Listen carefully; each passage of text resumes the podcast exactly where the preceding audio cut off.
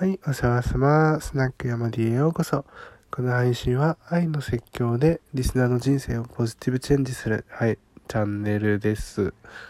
というわけで、もうめっちゃタイトルコールガムっていうね、いつも通りのそんなスタートなんですけど、今日ちょっと今公演ができてて、しかも風邪気味でなんかすごい、なんていうんですか、喋りづらい感じなんですけど、だから聞きづらかったらごめんなさい。えっと、えー、今日はね、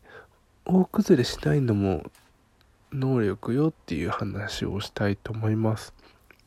えっと、結構その、まあ、仕事とかね、してると、あの、やっぱり休めないとかっていうの多いと思うんですよね。なんかよく今で言うと医療従事者の方とかは本当無理してお休み返上したりとかね、なんかだかお休みの日も家族がいて休めないとかさ、まあ、自分の思った通りのね、勤務時間でこう、帰れないとかね、そういうことってのは普通にまああるんですよね。で、日本人やっぱ働きすぎなんて言われて長時間労働してる人もすごく多いという中で、えっと、ただ、休むってのはやっぱめちゃくちゃ大事だし、まあその、私ちょっと美容の話が好きなので、美容の話でいくと、やっぱ夜中の10時から、えっ、と、2時、深夜2時ですよね、26時までの間は一番成長ホルモンが出てるから、こう肌が再生されたりとか、古い角質が、あの、再生されたりとか、えー、例えば目にクマがあったのがなくなったりとか、あの、お肌がね、若返ったりとか、髪の毛が生えたりとかね、そういうこう、成長ホルモンっていうのが出ると、いい効果ってのはすごく多いわけです、美容的には。で、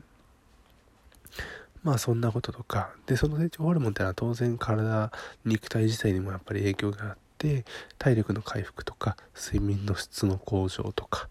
えっと、自律神経を整えたりとか、っていう風な、まあいい影響も当然たくさんあったりとかして、で、やっぱりその毎日ずっと仕事をし続ける、育児をし続けるとかね、家事をし続けるとか、うん、まあいろいろこう、なんだろうな、学生さんとか、お子さんでも、え、ー、と、やっぱり毎日やることってのはみんなあるんですよね、基本的には。で、そういう時にやっぱり体調1日崩しちゃうと、1日で体調良くなるってことあんまりなくって、やっぱ3日4日とかかかっちゃうと。で、そうするとやっぱりこう、次のね、仕事に支障が出ちゃったりとか、他の生活に支障が出ることって多いし、周りの人にも心配だったり迷惑だったりとか、影響、悪い影響をね、与えてしまうことも多いという中で、えー、不思議と、あの人やっぱ何年も風邪ひいてないなとか、いつ見ても調子良さそうだなっていう人ってのはやっぱり信頼も集まるし、困った時に頼りにしてもらいやすい、そういう風なものがあったりとか、あとは、えっ、ー、と、単純にその、ずっと仕事できるから 体調崩してないからね。だから、あの、うまくいきやすいとかっていうこともあって、あの、やっぱり大崩れしない、崩してもすぐ立ち直れるような一日とかで、えー、戻ってこれるような体調の崩し方ができるように無理をしない癖っていうのをつける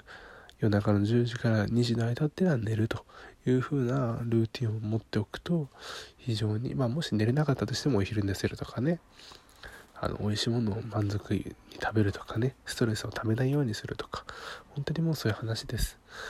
あの自分の胃腸をねこうバランス整えておくとかね。胃腸も大事です。やっぱり胃腸は第二の脳なのであの胃腸を整えておくことで脳にもいい影響があるし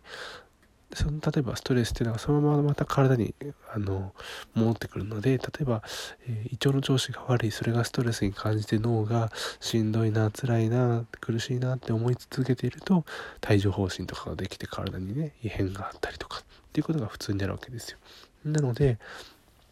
えっ、ー、とまずは、えー、体健康を第一に考える自分のあの精神的なバランスを整えるよく寝る食べるとかっていうことですよね。そういうことに気を配ってあと好きなこと漫画を読むとか私だったらあのなんか、えー、スキンケアをめっちゃするとか、ね、パックするみたいなねこととか。あのたくさん寝るの好きな人多いと思うんでたくさん寝るとか本を読むとかテレビ見るとかそういうことであのストレス解消をなさってくださいというわけで今日も最後までいらしてくださりありがとうございます。じゃあまたね